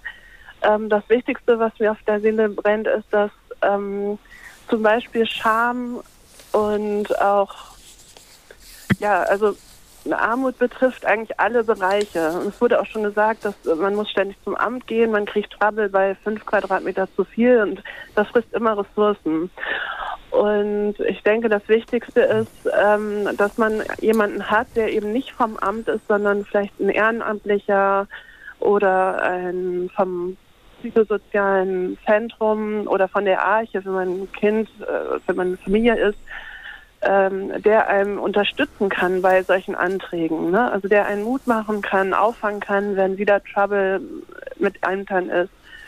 Ich glaube, dass so ein Netzwerk total wichtig ist, weil ähm, eben ganz viele Bereiche betroffen sind und ähm, dann ist es wichtig, jemanden zu haben, der einen bei allen Bereichen in irgendeiner Form unterstützen kann und auch Scham abbauen kann vielleicht. Mhm. Das heißt aber, man muss auch offen auf andere Menschen zugehen und möglicherweise auch äh, diese Scham überwinden, auf andere zuzugehen, um denen zu zeigen zu sagen, also ich könnte Hilfe gebrauchen. Aber das haben wir ja gerade gehört, das, das schaffen ja wahrscheinlich doch viele Leute nicht, weil sie sagen, dann ziehe ich mich lieber zurück, anstatt andere mit meinen Problemen, mit meiner Armut zu belasten. Das stimmt, das ist sicherlich ein großes Problem. Ähm, da sind natürlich dann auch die also da ist vielleicht die Familie, die Freunde, die Schule ähm, ja im Zugzwang, da mhm. vielleicht auf diese Person zuzugehen, ne? hey, brauchst du Hilfe, ne? es gibt da, einem, da wollen wir das zusammen machen. Äh, meine Mutter zum Beispiel, deswegen habe ich mich auch bei Ihnen gemeldet, ist pensionierte Lehrerin und hat auch äh, viele Jahre in den sogenannten Brennpunkten gearbeitet. Und äh, da war es so, dass sie ähm, auch Schüler betreut hat, die ähm, selber Unterstützung brauchten. Und ähm, da sie, war sie sehr engagiert. Die ist dann nach der Schule manchmal noch zu den Familien gefahren, hat dort eben Probleme besprochen und äh, ja, konnte dadurch auch Schülern helfen. Also die haben dann gute Schulabschlüsse gemacht. Da war eine Familie, da war ein Junge, der hat aus seiner Familie zum, als erstes ähm, Abitur machen können dadurch. Ah ja. Und solche Sachen. Also ich glaube, man braucht dann eben jemanden, der ähm, einen unterstützt, an einen glaubt und möglichst eben aus dem Umkreis ist, der auf einen zugeht und sagt, hey, du hast ein Problem, wir machen, gehen das jetzt an, ich helfe mhm. dir. Das, genau. Das mhm. ist natürlich für, für viele Menschen, die alleine sind, ähm, nicht ohne weiteres möglich. Aber dafür sind eben solche Projekte so wichtig. Ehrenamtliche für Flüchtlinge oder die Arche oder ähm, Kulturangebote, ne, wo Menschen dann eben auch angesprochen werden können, die eingebunden werden. Ja, vielen Dank, Frau Zicker ja, nach gerne. Hamburg. Ähm, ja, da ist ja im Grunde auch Wolf Dermann angesprochen worden. Der ist Mitgründer und stellvertretender Geschäftsführer von arbeiterkind.de. Auch an Sie nochmal die Frage, Herr Dermann. Sie haben es ja vorhin schon angesprochen. Also Sie gehen in Schulen und versuchen jungen Menschen zu sagen, ja, auch wenn du in Armut groß wirst, kannst du trotzdem studieren, kannst du trotzdem aus deinem Leben was machen. Und dann haben sie auch gesagt, es gibt natürlich hin und wieder mal die Probleme, dass dann eben an der einen oder anderen Stelle auch die Eltern vielleicht da bremsend tätig sind. Ähm, wie viel Stärke müssen eigentlich Kinder haben, wenn sie so in, in Armut groß werden, um dann eben diesen Schritt zu gehen und zu sagen, nee, ich will da raus und will auch diese ganzen Herausforderungen, die dann ja auch entstehen. Wir haben es ja gesagt, man muss das finanziert kriegen, man muss eben auch bereit sein, sich ordentlich zu engagieren. Ähm, wie viel Kraft brauchen die dann eigentlich? Das kommt immer darauf an, in welcher Situation die sind. Und ich ähm, glaube, der Falk Schachter, der hat ähm, auch das irgendwie so ein bisschen angedeutet, dass äh, wenn die Schule ähm, da das auch nicht mitbringt, ähm, äh, da die, ähm, die Schülerinnen zu motivieren, die da mitzunehmen und so, ähm, dann, äh, dann ist dann halt so, naja, äh, ich versuch's mal, aber eigentlich will ich es gar nicht. Und das ist so, so dieses, an wen kommt man da? Und ähm, die äh, Mutter von Frau Zickert als Lehrerin, die halt auf Schüler gezielt zugeht, die zu denen nach Hause geht, die diesen, Leu äh, die diesen Schülern dann halt gezielt Mut macht und die äh, an die Hand nimmt. Das ist genau das, was wir dann immer erleben, wenn so ganz untypische Fälle, wir die dann halt doch noch an den Hochschulen äh, finden. Das sind nämlich die oder fast alle, die wir unterstützen, die haben irgendwo diese eine Person, die denen mal Mut gemacht hat, die denen mal gesagt hat, hey, du kannst das, du schaffst das, du das ist das für, äh, für dich.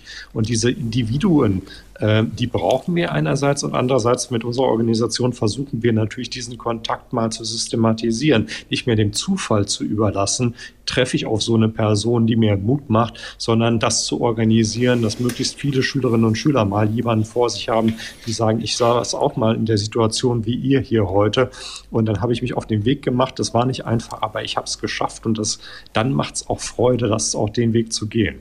Also das ist tatsächlich auch eine Erkenntnis aus dem Podcast, dass alle unsere Gäste von Marcel Jansen bis Janine Ullmann ähm, in ihrem Leben mindestens eine Person hatten, die wie so eine Art ähm, ja Mentorin geholfen hat, äh, supportet hat, unterstützt hat, sowohl mental als auch mit Infos, manchmal auch mit Bargeld. Also mhm. unsere Gästin Sarah Lee Heinrich hat konkret irgendwie, ich glaube, 2000 Euro von ihrer Patentante bekommen, dass sie einen Führerschein machen kann, weil sonst hätte sie gar nicht ausziehen können äh, und, und wäre sozusagen nie ins Studium gekommen. Das heißt, das ist absolut äh, Realität. In diesen Geschichten wird es belegt. Und was ich da auch heraushöre, und das ist wiederum für mich ein ganz wichtiger Punkt, weil wenn wir die Frage stellen, wie können wir das ändern, dann ist das alles eine Frage der Politik. Weil wenn ich sehe, dass Geld gespart wird und dann wird am ersten sozusagen, wo gespart wird, wird an Sozialarbeit und sowas mhm. gespart, wenn in Neukölln irgendwie Gelder gespart. Wo soll das denn letztendlich dann hinführen? Also wo ist da der Sinn? Und das alles nur auf Ehrenamtliche auszulagern, halte ich auch nicht für sonderlich sinnvoll. Die Tafel ist super nützlich, aber es ist eigentlich eine Schande, dass die existiert und dass es da nicht sozusagen äh, etwas von staatlicher Seite aus gibt, sondern so nach der Devise ja letztens im Wahlkampf sogar gesagt wurde, naja, dann sollen die Kinder doch da essen gehen. Also so sollen die doch Kuchen essen gehen. Also ich halte das nicht für sonderlich sinnvoll, was da passiert. Die Hilfe, sagt Ulrike Heiser aus Springer, die kann eben auch durch Sportvereine passieren. Sie hat uns eine Mail geschickt, ein gutes soziales Umfeld, Sportvereine, Feuerwehr, Kirche, Jugendtreffpunkte müssen mehr unterstützt werden. Das geht ja so ein bisschen auch in die Richtung, die du gerade gesagt hast. Außerdem könnten Fonds angelegt werden, die dann mit 18 Jahren ausbezahlt werden. Die Familien benötigen Mentoren zur Unterstützung und zum Beispiel, wo man dann weiß, wo man Gelder bekommt und wie man möglicherweise auch günstig Mittagstisch und ähnliches bekommt. Alles das, schreibt Ulrike Heise aus Springe, wäre bei uns in der Gesellschaft noch ein bisschen ausbaubar an dieser Stelle. Und jemand, der ein ganz positives Beispiel offensichtlich ist, ist äh, Christa Biermann aus Toschstedt. Guten Abend, Frau Biermann. Ja, guten Abend. Sie haben äh, gesagt, wenn ich das richtig sehe, Sie sind ein gutes Beispiel für sozialen Aufstieg. Ja, ich bin allerdings schon 82 Jahre alt. Also ich finde, äh, man muss das so erzählen. Ich weiß jetzt erstmal, wie dankbar ich meinen Eltern sein kann. Das heißt, ich weiß es schon länger. Aha. Mein Vater war Landarbeiter und Frührentner in den 50er Jahren, können Sie mhm. sich vorstellen. Mhm. Wir sind nicht verhungert, weil wir einen Garten hatten und ein Schwein mästen konnten. Aber das Geld war äußerst knapp. Meine Eltern haben drei Kinder zum Studieren gebracht. Oh ja. Mhm. Ja. Und einmal sollte ich Erziehungsbeihilfe bekommen da sagte mein Vater, als er das las, Wohlfahrt, sowas nehmen wir nicht, das haben wir nicht nötig. Können Sie sich das vorstellen? Aha, also auf stolz. Der Schule, auf der nächsten Schule gab mir der Lehrer wieder etwas für Erziehungsbeihilfe. Das war wohlgemerkt für begabte und bedürftige Kinder. Man musste auch begabt sein, nicht hm. nur mhm. bedürftig. Ach so, man musste beides erfüllen. Man, man musste beides Eins sein. alleine das reichte nicht. Das habe ich dann aber meiner Mutter gezeigt. Aha. Ja, obwohl damals noch Unterschrift des Vaters notwendig war unter dem Zeugnis. Und meine Mutter hat gesagt, so, das zeigen wir unserem Vater überhaupt nicht. Ich schreibe das. Und dann kriegte ich 20 Euro, kriegten wir 20 Mark, Mark, Mark, mhm, ja. äh, Erziehungsbeihilfe. Und das hat mir bis zum Abitur geholfen. das will ich aus meiner eigenen Zeit mal erzählen. Sowas hat aber meine Eltern waren selbst bildungsbewusst. Die wollten, dass ihre Kinder mehr wurden, als sie waren. Wissen Sie? Also da brauchte ich nicht, um, um Unterstützung zu ringen. Und dafür muss ich Ihnen ja eigentlich sehr dankbar sein. Was haben Sie dann später beruflich gemacht? Ja, das will ich Ihnen, das ist die zweite Vorsetzung. Ich war jahrelang Rektorin einer großen Schule mit sehr großem Anteil nicht deutsch sprechender Kinder. Also Aha. das waren noch Jugoslawien und Palästina-Flüchtlinge und sehr viele Deutsch, äh, äh, deutsche Aussiedler aus Kasachstan. Mhm. Also wir haben Förderunterricht, wir haben alle Gründe angezapft. Und wenn ich heute höre, dass 40 Prozent am Ende des vierten Schuljahres nicht lesen und schreiben können, das kann ich mir gar nicht vorstellen. Also zum Lesen und Schreiben haben wir die vielleicht bis auf wenige Ausnahmen alle gebracht. Mhm. Was aber jetzt los ist, ich betreue im Moment Flüchtlinge. Ein kleiner Junge, will ich mal sagen, kam mit zwei Jahren hierher ins wunderschöne Thüringen, wohnte in einem herrlichen alten Hotel, Leider sprachen außer seiner Mutter, äh, die kommen von der Elfenbeinküste, alle anderen nur Arabisch. Ich hatte da Beziehungen dazu und versuchte zwei Jahre lang einen Kindergartenplatz zu kriegen. Ich habe keinen gekriegt. Jetzt ist er hier bei uns in den Kreis Harburg gezogen. Nun habe ich, Gott sei Dank, der ist aber mittlerweile schon sechs. Also er war da noch fünf. Im mhm. August habe ich endlich einen Kindergartenplatz gekriegt, nämlich einen Nachmittagsplatz. Das Heißt, also Hort. Mhm. heißt, die Mutter kann weder Integrationskurs besuchen, noch kann sie arbeiten, mhm. weil sie mit dem Bus das Kind zum Kindergarten bringen und holen muss und so weiter. Also ich finde, unser lieber Staat, der müsste dafür sorgen, nicht nur für die ausländischen Kinder, auch für die deutschen Kinder, dass man da nicht jahrelang auf den Kindergartenplatz warten muss. Denn was in, in dem frühen Alter versäumt wird an Bildung, also es ist nachzuholen. Das wäre mhm. ganz schlimm. Aber es ist schwer nachzuholen. Also auch da auf alle Fälle die Forderung an den Staat, das Ganze etwas zu, besser zu organisieren, nachhaltiger zu organisieren, damit auch dieser Begriff von Armut erst gar nicht entsteht, sondern dass man sagt, okay, ich verlasse mich da auf eine staatliche Leistung, die im Grunde auch selbstverständlich ist, weil es eben immer Familien geben wird, die nicht so viel Geld haben wie andere und deswegen gleicht der Staat das an dieser Stelle aus. Ja, vielen Dank, Frau Biermann aus äh, nach Torstedt. Wir haben auch noch ein paar E-Mails bekommen. Werner Gar aus Kaiserswerth, der hat uns geschrieben, die Aussage, ich bin arm, hat mit einer Geisteshaltung zu tun, mit Unzufriedenheit.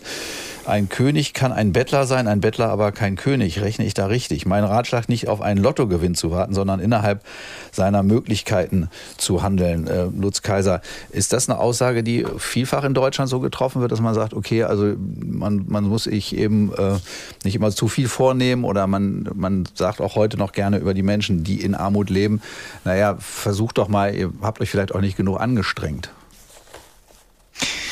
Ja, wir kommen hier, äh, jetzt, ich habe hier den Blick aus der Wissenschaft, wir kommen dann in andere Diskussionsbereiche rein, die gehen auch ins Moralische, mhm. ja. Ähm, mit Moralappellen kann man natürlich den Menschen nicht helfen in diesem Bereich. Ähm, wir haben gerade wieder solche Debatten ähm, im Rahmen des neuen Bürgergeldes, was ja dann äh, auch erhöht wird nochmal zum nächsten Jahr und dass es Arbeitsanreize eben ja mildern würde. Ähm, ich plädiere immer dafür, sich die Zahlen anzugucken. Wie ist es denn wirklich? Ähm, und ähm, das neue Bürgergeld hat genügend Abstand zum Lohn. Aber diese Appelle, wie gesagt, ähm, ihr müsst euch eigentlich nur genügend anstrengen, dann wird ja. das schon. Äh, das ist natürlich, äh, äh, hat Voraussetzungen. Wenn Sie keine Befähigung haben, Stichwort Bildungsbereich oder keine Unterstützung aus dem privaten sozialen Netzwerk, dann können Sie sich auch nicht über Maß anstrengen. Sie kommen dann nicht weiter. Also eigentlich braucht es das Umfeld, was Ihnen auch äh, Befähigungen gibt. Das kann die Schule sein, das kann Schulsozialarbeit sein, was auch immer. Wir haben eben noch andere schöne Beispiele gehört. Aber der reine Appell, reißt euch am Riemen, dann läuft's hier, dann geht das auch. Das ist eigentlich, würde ich sagen, Wunschdenken und äh, ohne Support kein, mhm. kein, kein, keine reale Möglichkeit. Heute der internationale Tag zur Beseitigung der Armut. Darüber diskutieren wir in der Redezeit auch gerne noch in der nächsten halben Stunde mit Ihnen, wenn Sie Lust haben, dabei zu sein, eigene Erfahrungen schildern wollen, eigene Beobachtungen schildern wollen, dann gerne anrufen 08000 441777 08000 441777 oder mitmachen übers Netz ndr.de Schrägstrich Redezeit. NDR Info. Die Nachrichten. Um 21.30 Uhr mit Peter Eichenberg. Bundeskanzler Scholz hat in Israel mit Regierungschef Netanyahu und Präsident Herzog gesprochen. Dabei ging es auch um die von der Hamas festgehaltenen Geiseln. Aus der NDR Nachrichtenredaktion Julia Faltermeier. Präsident Herzog betonte die große Sorge um die entführten Soldaten und Zivilisten, aber auch um die deutschen Geiseln. Scholz sagte, die Bundesregierung bemühe sich um deren Freilassung. Der Kanzler sicherte Israel erneut Deutschlands Solidarität zu, auch aufgrund der geschichtlichen Verantwortung, die aus dem Holocaust hervorgehe. Bei einem Luftangriff auf einen Krankenhauskomplex in Gaza-Stadt sind nach Angaben der Hamas mehr als 200 Menschen ums Leben gekommen. Andere Quellen sprechen von mindestens 500 Toten. Die Delegation von Kanzler Scholz hat am Abend vor dem Abflug von Tel Aviv nach Kairo wegen eines Raketenalarms schlagartig das Flugzeug verlassen müssen. Die Passagiere wurden aufgefordert, sich auf dem Flugfeld auf den Boden zu legen. Die Energieminister der Europäischen Union haben sich auf eine Reform des gemeinsamen Strommarkts geeinigt. Ziel ist es, Verbraucher und Industrie besser vor starken Preiserhöhungen zu schützen. Aus Straßburg Jakob Mayer. Die Reform ist eine Antwort auf die stark gestiegenen Strompreise infolge des Ukraine-Krieges im vergangenen Jahr. Die EU-Kommission hatte Vorschläge gemacht, um solche Preisspitzen künftig zu vermeiden. Dafür sollen Strompreise unabhängiger werden von den schwankenden Preisen für fossile Brennstoffe und erneuerbare Energien schneller zum Zukommen. Langfristige Verträge zwischen Regierungen und Stromerzeugern sollen dafür Anreize schaffen. Dabei springt der Staat ein, wenn der Marktpreis unter einen bestimmten Wert fällt. Liegt er darüber, muss der Erzeuger einen Betrag zurückzahlen. Der Attentäter von Brüssel ist tot. Er wurde bei seiner Festnahme in einem Café niedergeschossen und tödlich verletzt. Der Mann hatte gestern Abend laut Ermittlern zwei schwedische Fußballfans in der belgischen Hauptstadt mit einer Waffe getötet. Den Behörden zufolge handelt es sich um einen 45 Jahre alten abgelehnten Asylbewerber aus Tunesien. Er war schon Polizei bekannt. Der US-Republikaner Jordan ist bei der Wahl eines neuen Vorsitzenden des Repräsentantenhauses vorerst durchgefallen. Bei einer ersten Abstimmung in der Kongresskammer verfehlte der Verbündete von Ex-Präsident Trump klar die erforderliche Mehrheit von 217 Stimmen. Neben den Demokraten stimmten auch 20 Republikaner gegen den 59-jährigen Hardliner. Der Streit bei den Republikanern hat weitreichende Folgen. Ohne Vorsitzenden ist das Repräsentantenhaus weitgehend gelähmt. Das Wetter in Norddeutschland in der Nacht locker bewölkt oder klar. Tiefstwerte auf den Inseln 10 bis 5, im Binnenland 4 bis 0 Grad. Morgen vorerst Nebel oder Hochnebel, ansonsten verbreitet trocken 12 bis 14 Grad. Die weiteren Aussichten am Donnerstag wechselhaft bei 8 bis 16 Grad, am Freitag regnerisch und stürmisch 6 bis 11 Grad. Das waren die Nachrichten. NDR Info Redezeit.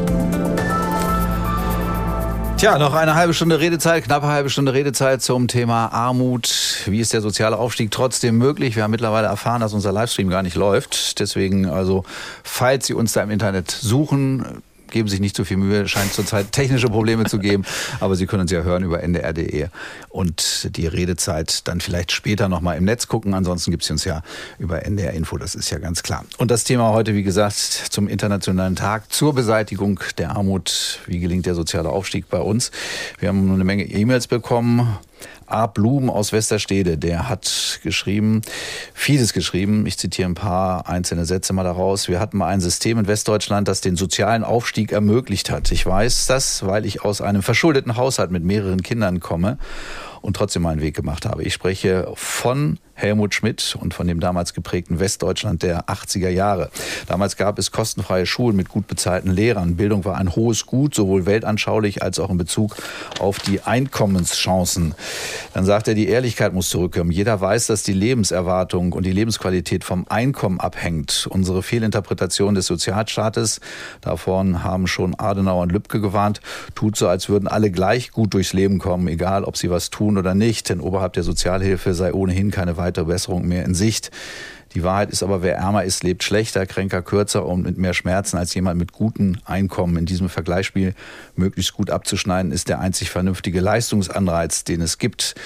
Besser leben durch mehr Fleiß. Dieses Ziel zu verdeutlichen, ist ihm sehr wichtig. Und dann hat er noch geschrieben, sozialer Aufstieg hat etwas mit gesellschaftlicher Bindung zu tun, mit gemeinsamen Werten, an die man glaubt, mit einer Regierung, der man glaubt, dass sie bestimmte grundlegende Werte durchhält und verfolgt. Das geht mit dieser Regierung nicht die zaudert, zögert, sich verhaspelt, die Bürger statt sich selbst in die Pflicht nimmt und stets argumentiert, ich glaube, die Mehrheit der Bürgerinnen und Bürger wollen das so. Das hat uns heute Ab Blum geschrieben. Falk Schacht, der den neuen Enjoy-Podcast mit ins Leben gerufen hat, Arm und trotzdem.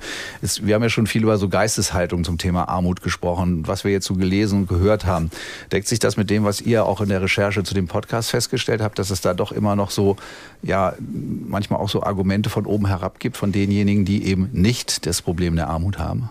Ja, nicht nur das, sondern ähm, es ist auch noch man verkennt sozusagen, was da die Systematik hinter ist, weil es ist jetzt nicht so, dass eine Person alleine, weil das ist ja so die Aussage, es ist eine Geisteshaltung, du musst nur die Geisteshaltung ändern, dann schaffst du das auch schon.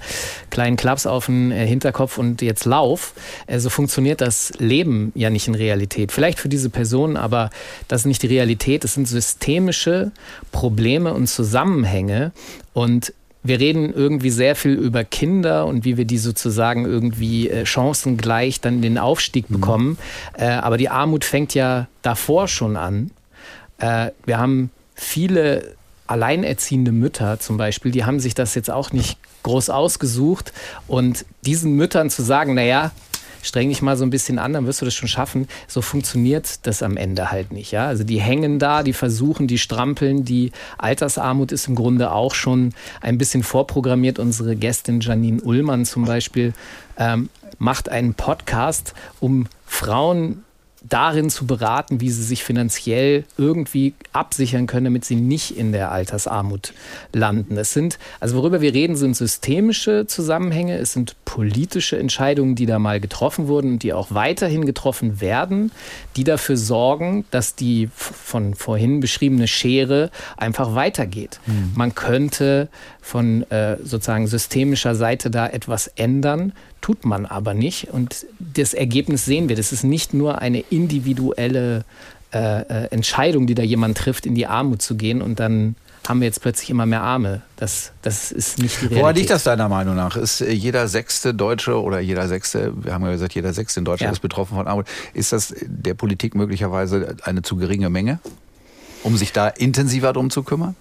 Denn das, was ihr jetzt geschildert habt, was du geschildert hast, was in dem Podcast vorkam, was wir auch in der Sendung ja schon gehört haben, scheint ja die Forderung immer da zu sein, wir müssen das irgendwie aus der Gesellschaft heraus politisch gewollt auch strukturiert hinbekommen, dass Menschen, die in Armut groß werden, trotzdem eine gute Bildung bekommen und sich dann aus dieser Armut herausbewegen. Das erscheint ja erstmal relativ einfach, klingt immer so relativ einfach, aber es scheitert ja doch an vielen Fällen. Naja, das ist, glaube ich, eine Frage der, der Kräfte. Ja, also es ist noch nicht ein groß genügendes, äh, ein groß genügender Stimmenanteil, der mhm. sich irgendwie bemerkbar macht. Es ist keine Lobby für Arme, äh, also für Menschen in Armutsverhältnissen da.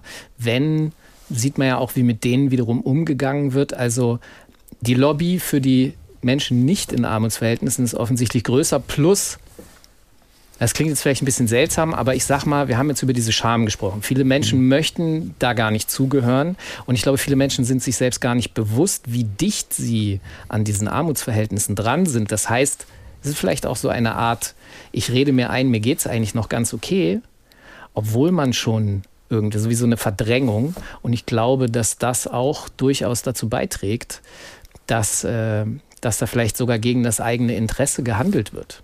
Also der Druck im Inneren ist zwar spürbar, aber er entlädt sich nicht, weil man sagt, okay, ich will die, Leute, die anderen, die es zu irgendwas gebracht haben, ich damit nicht stören. Oder? Ich habe den Eindruck, ich sehe hm. nicht sonderlich hm. viel Demonstrationen für diese Thematiken. Ja. Es wird für vieles demonstriert, es ist auch alles gerechtfertigt, aber so diese Thematiken scheinen so, weiß ich auch nicht. Hm. Irgendwie passiert da nicht so viel. Deckt sich das mit Ihren Beobachtungen, Wolf Dermann, Mitgründer und stellvertretender Geschäftsführer von Arbeiterkind.de? Sie haben es ja vorhin angesprochen, manche Eltern von Kindern, die sagen, ich möchte jetzt gerne, ich möchte jetzt gerne doch mich schulisch weiter engagieren. Dazu brauche ich aber auch natürlich eine gewisse Finanzierung, erst recht später, wenn ich studieren will. Wir kriegen das aber irgendwie hin, Papa, Mama. Und Sie haben ja gesagt, manchmal sind die Eltern dann gar nicht bereit, sich mit sowas zu beschäftigen. Also diese, diese Scham, die wir ja schon mehrfach heute angesprochen haben, ist die wirklich so groß, dass da auch gar kein politischer Druck daraus entsteht? Ja, das mit dem äh, ist tatsächlich so, dass ich da auch nicht sehr, sehr, eine sehr große Lobby wahrnehme. Wir haben dann halt die Gewerkschaften, aber die Gewerkschaften sind vertreten natürlich ähm, die, die in Lohn und Brot sind. Also die vielleicht wenig verdienen, mhm. aber die verdienen. Ähm, das ist noch so ein bisschen, die, die haben ein anderes Selbstbild, das ist schon wahr. Aber ähm, nee, und was aber tatsächlich viele Leute, die dann sagen, man muss sich doch einfach nur so ein bisschen Geisteshaltung, ähm, das äh, kommt so bei manchen alten Weltbildern, ist das manchmal noch so drin. Der Mensch ist immer fähig, dann halt äh, Vernunft, Vernunftentscheidungen zu treffen. Aber das ist von der Sozialpsychologie, sind wir darüber hinaus, da wissen wir, dass das nicht stimmt. Wir wissen, dass wenn Menschen ihre Lebensgrundlagen bedroht sehen, also gerade auch ihre finanziellen Lebensgrundlagen in unserer Welt hier, ähm, dann sind sie ganz schnell in einem Tunnel. Dann geht es einfach nur noch ganz schnell, wie komme ich super schnell da raus und dann gehen nicht mehr, äh, dann geht nichts mehr Komplexes. Dann ist nicht mehr irgendwo da und dann machst du mal diese Fortbildung und dann versuchst du darüber in den und den Job zu bekommen und endlich dann halt da Geld zu verdienen und dann in eine andere Situation. Das geht nicht. Es geht immer nur diese super schnellen äh, Schnelllösung und, äh, äh, und der, der, Kopf, der Kopf macht nicht mehr mit. Und das müssen ihre mit, das müssen unsere Mitmenschen verstehen. Der, bei denen macht der Kopf zu, weil sie ihre Lebensgrundlagen bedroht sehen. Und dann, du musst dich nur zusammenreißen, geht dann einfach tatsächlich nicht mehr. Wenn wir dafür Verständnis, um Verständnis werben, dass das nicht geht und dann sagen, okay, wir müssen dich erst in eine andere, diese Leute erst in eine andere Situation bringen, dann werden wir auch als Gesellschaft stärker, äh, auch in dem Bereich, finde ich. Mhm. Carsten Jensen aus Hamburg wartet schon ein bisschen länger am Telefon. Namen Herr Jensen, tut uns leid, aber jetzt sind Sie dran. Ja, guten Abend. Ich bin etwas, etwas nervös hier, so vor so vielen Menschen sprechen.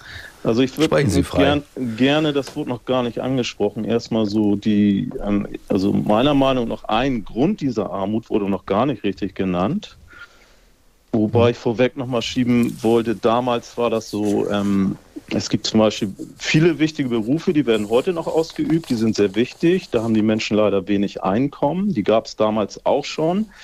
Aber damals konnten die Leute besser leben, weil die massiven Kosten gegenüber noch nicht standen. Na, also ähm, massive Kostensteigerung, zum Beispiel Energiesektor, Lebensmittel, und vor allen Dingen auch Kosten, die verursacht werden durch die staatlichen Regulierungen, zum Beispiel EEG-Umlage, GEG, ähm, sagen wir mal jetzt Gebäudesanierung etc. Und das ist eben halt, ich finde, die, die Kosten sind eben halt für die Leute mit dem ähm, nicht so guten Einkommen immer mehr gestiegen. Und das ist ein sehr großer Grund für die Armut. Mhm. Na, da sind eben halt auch Großkonzerne hinter, die wirklich gute, sehr gute Gewinne machen, auf Kosten letztendlich der Armen. Mhm. Oder jetzt staatliche Regulierungen, die den Menschen auch immer mehr Geld kosten. Sagen wir, ein Vermieter muss sein Gebäude sanieren, Dadurch werden die ähm, Mieten angehoben und etc. Ja, ich Ach, eigentlich wollte ich es ganz anders erzählen, aber das war, Aber wir haben Sie gut das, verstanden. Ja, das war ja. jetzt mal ein Beitrag. Interessanter Ansatz, ja. Carsten Jensen nach Hamburg, liebe Grüße. Ja, ähm, ist das so, dass äh, Lutz Kaiser, Autor, Soziologe, Arbeitsmarkt- und Armutsforscher von der Hochschule für Polizei und öffentliche Verwaltung Nordrhein-Westfalen, dass dieser, dass dieser Druck, der jetzt sozusagen auch noch durch die Inflation und durch die steigenden Preise ja generell in Gang gekommen ist, dass der diese Armutsgeschichten noch verstärken wird im Laufe der nächsten Jahre? Sie haben es ja gesagt, wir, die Zahlen nehmen sowieso sowieso schon zu in den vergangenen Jahren. Wird das sich noch beschleunigen? Also was, was wir jetzt gerade sehen mit dieser historisch hohen oder wieder hohen Inflation ist, das betrifft arme Menschen ganz besonders. Hat man auch schon wunderbar ausrechnen können, weil wo steigen die Kosten gerade am stärksten bei Nahrungsmitteln? Mhm. Men Haushalte, Menschen mit wenig Einkommen geben sehr viel aus und direkt alles aus für Nahrungsmittel, fürs, für den täglichen Bedarf. Und dazu sind die Kosten am stärksten gestiegen. Das heißt, hier äh, die Inflation, die wir gerade haben, schlägt am meisten zu, wenn man es hart formulieren möchte, in dem Bereich von Menschen, Haushalten mit niedrigem Einkommen wir haben jetzt, hätten wir jetzt, wir können nicht in die Zukunft gucken, aber eine weitergehende hohe Inflation wird, äh, das wird so bleiben. Ja, wenn wir sagen, die Preise steigen am stärksten bei Nahrungsmitteln, dann äh, haben wir hier tatsächlich ja eine Gruppe, die sowieso schon benachteiligt ist, die durch die hohen Kostensteigerungen noch mehr benachteiligt wird. Jetzt kann man sich überlegen, wie könnte man das ja abfedern? Mhm. Müsste man einen sozialen Ausgleich haben, ne? die, die, der soziale Ausgleich bei der Energiewende und so weiter. Das ist, diskutieren wir auch gerade, oder zumindest die, die Politik diskutiert das. Aber es ist so, wie der Vorredner eben sagte, Inflation trifft die Ärmsten stark, vielleicht letztendlich am stärksten. Mhm.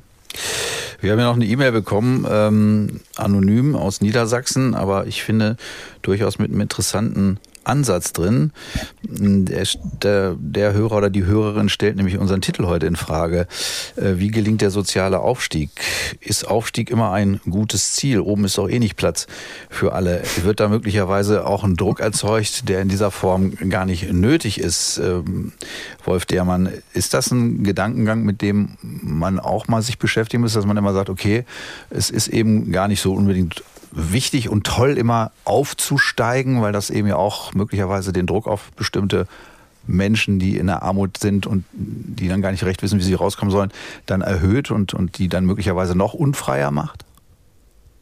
Ja, aber wir, das ist so, das Problem, dass wir halt uns die Gesellschaft nicht backen können, wie, äh, wie, äh, wie wir sie haben wollen, sondern tatsächlich die Leute dann einfach ähm, auf die Gesellschaft vorbereiten äh, müssen, die wir haben. Also wir können natürlich mit der Demokratie nochmal irgendwie gucken, ähm, dass wir andere Sachen haben, aber erstmal äh, haben wir ein System, was halt bei den Löhnen differenziert, ähm, hat ähm, sehr stark nach der, nach der Bildung differenziert, ähm, äh, was halt bei Arbeitslosigkeit auch nach, äh, nach dem Bildungsstand und der Qualifikation halt äh, differenziert.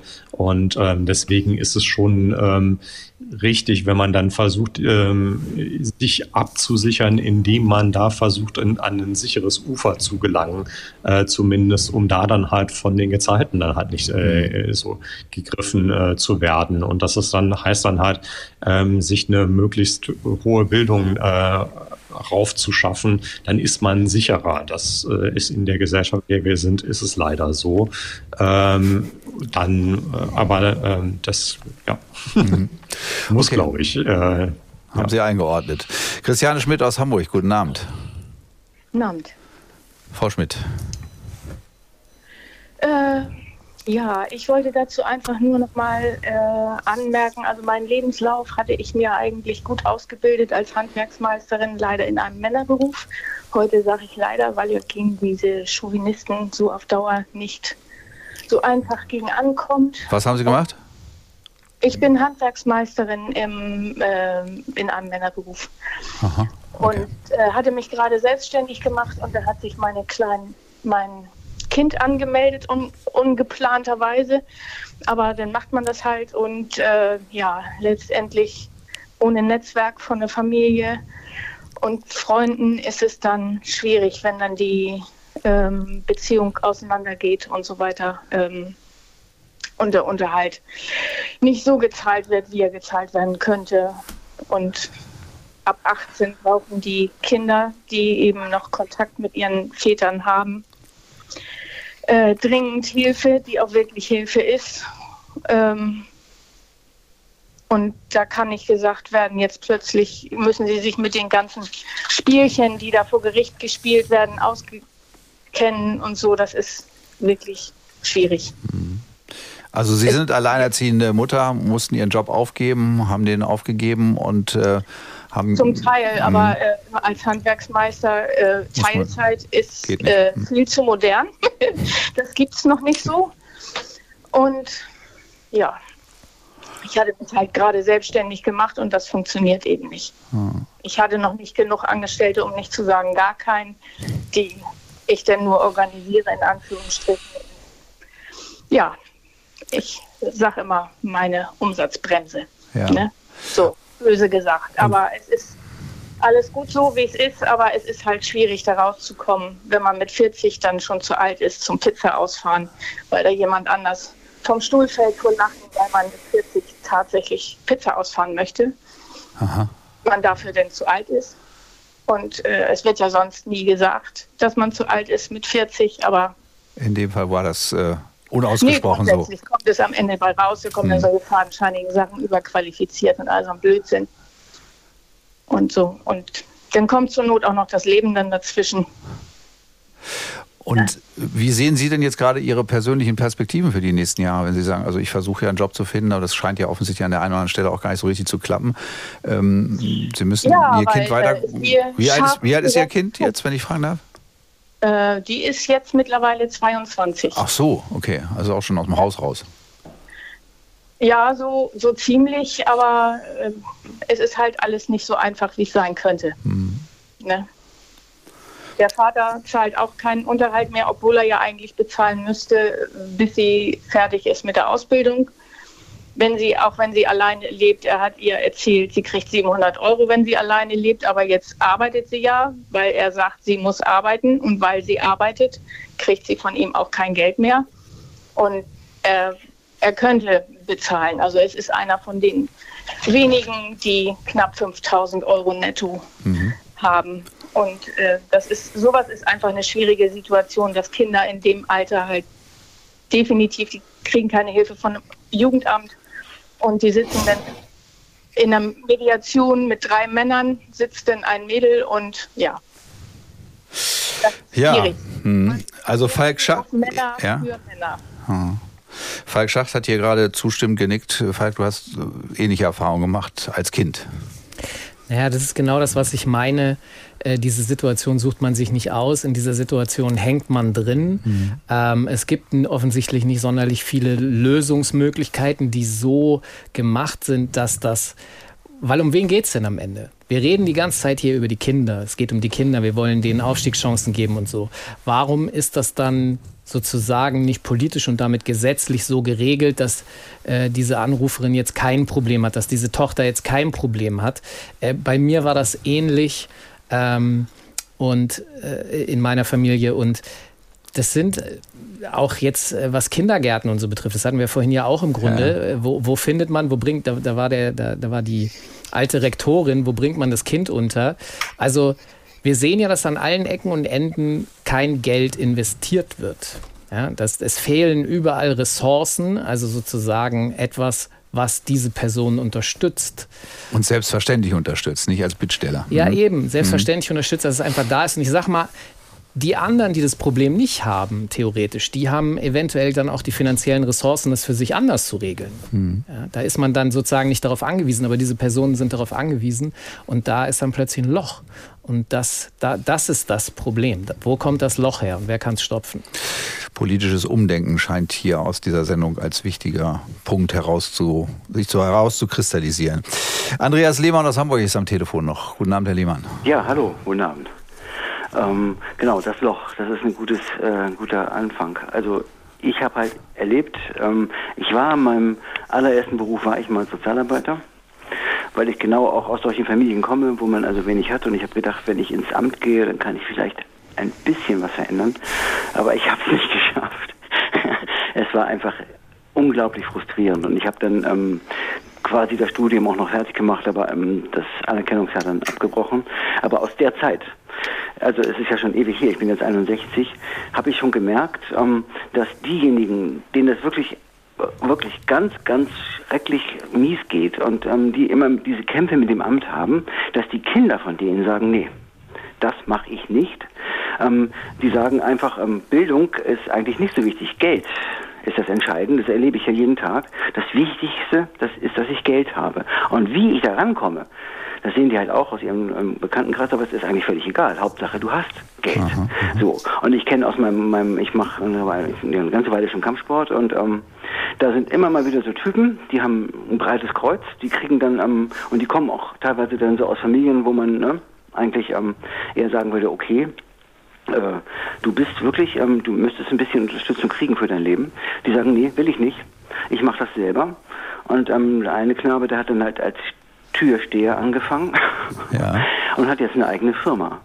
Und das hat mir auch angeboten. Also wenn du Hilfe brauchst, ich regel das mit einer rostigen Fahrradkette. Sicherheitsdienst, ja. Mhm. Ja, nein, nein, gar nicht mal Sicherheitsdienst, sondern ähm, der, der, löst Probleme mhm. auf seine Art. Ja, mhm. und ähm, und das ist das, was die erlebt haben, dass man eben halt, man macht sich selbstständig, ganz klar aber eben halt genau in die andere Richtung. Ja, also von wegen Umdenken, die haben schon umgedacht. Mhm. Ja, die sagen, okay, Geld ist wichtig, aber ich sehe den ganzen Tag, wo es herkommt, ist eigentlich völlig egal. Wenn ich meinen dicken Daimler fahre, dann fragt niemand, woher ich das Geld habe oder wer das bezahlt hat, sondern die sagen, wow, tolles mhm. Auto. Und, ähm, und das ist jetzt auch in meiner Nachbarschaft, auch jetzt ganz akut, ähm, ist es immer noch das Gleiche. Ja? Ich habe also Schüler, ähm, die, äh, mit denen ich darüber rede, ja, was ist denn jetzt Schulabschluss und so, Puh, ich verdiene auch so Geld. Ja, ich komme so und das ist denen völlig egal, Bildung, also weil vorhin immer so der Fokus auf Bildung war. Ja. Ähm, das ist denen, die das wirklich ihr Leben lang miterlebt haben, also von klein auf miterlebt haben, diese Querelen mit dem Amt und dass man ständig gedemütigt wird und dass man immer, immer klein gemacht wird, dass die sagen, jetzt reicht's mir ähm, wenn ihr das so nicht macht, dann mache ich das anders. Mhm. So. Und die machen das eben halt nicht selbstständig, ich mache mal ja, ich agiere oder sonst irgendwas, sondern die gehen dann in die andere Richtung. Und das, da, darauf wollte ich nochmal hinweisen. Okay. Ja, äh, gebe ich auch gern gleich nochmal weiter an Professor Dr. Lutz Kaiser, der ist Soziologe, Arbeitsmarkt, Armutsforscher. Ist das so, dass äh, die, der Wert von Bildung äh, im Grunde hinter dem Wert von Geld runterfällt? Vielfach? Ja, schwierig, das so direkt zu vergleichen. Also Bildung lohnt sich ja im Durchschnitt immer und das zahlt sich auch in, naja. Aber ist nicht gleich sichtbar, ne? ist nicht gleich fühlbar, ne? Das Problem ist, Bildung ist eine Investition. Ja. Das dauert, bis dann dabei Geld rumkommt. Ne? Wenn Sie äh, Abschlüsse machen, Schulabschlüsse, Studienabschlüsse, eine Lehre machen, das, das lohnt sich ja erst nachher, wenn Sie den Abschluss haben. Natürlich, schon vorher ohne Bildung, Ausbildung Geld zu machen und wie ich es vermute in der Beschreibung eben nicht immer auf legalen Wegen. Ja, das mag sicherlich auch reizvoll sein, aber es ist natürlich keine, keine, äh, weder eine politische noch sonst eine gesellschaftliche Alternative, die man da sagt, naja, wenn es nicht normal klappt mit Bildung, dann mach's doch notfalls illegal. Ne? Also das kann man jetzt nicht als, ich sehe darin keinen empfehlenden Wert. Ähm, was, was wertvoll ist, ist den Wert von Bildung zu kommunizieren. Denn der kommt ja erst später in der Zukunft, ist auch ungewiss, kriege ich dann einen Job mit meiner Ausbildung, die ich abgeschlossen habe. Ähm, aber das muss man kommunizieren. Da sehe ich auch so ein bisschen den Mitdiskutanten hier, Herrn Dermann, Dermann von ja. Arbeiterkind. Mhm. Das Herr Dermann, ja, dass man dann sagt, okay, wir müssen den Menschen äh, verständlich machen, dass es sich lohnen kann, dass alle studieren müssen, ist ja gar nicht das Ziel. Dass alle äh, den möglichst klar, guten Abschluss ja. machen müssen, das macht auch nichts. Aber letztendlich, ich würde sagen, Bildungsaufklärung und Bildung, was der, der Weg, der soll aufgezeigt werden, den man gehen kann mit Bildung. Äh, und die Menschen können dann selbst entscheiden, ob sie den noch machen. Hm. Herr Dermann, Sie sind gerade schon angesprochen worden. Äh, haben Sie solche Erfahrungen auch häufiger schon gemacht, dass junge Leute, die Sie für Bildung begeistern wollen, sagen, ach Gott, Bildung bringt mir erstmal nichts. Ich habe aber die Möglichkeit, relativ schnell an der einen oder anderen Stelle Geld zu verdienen?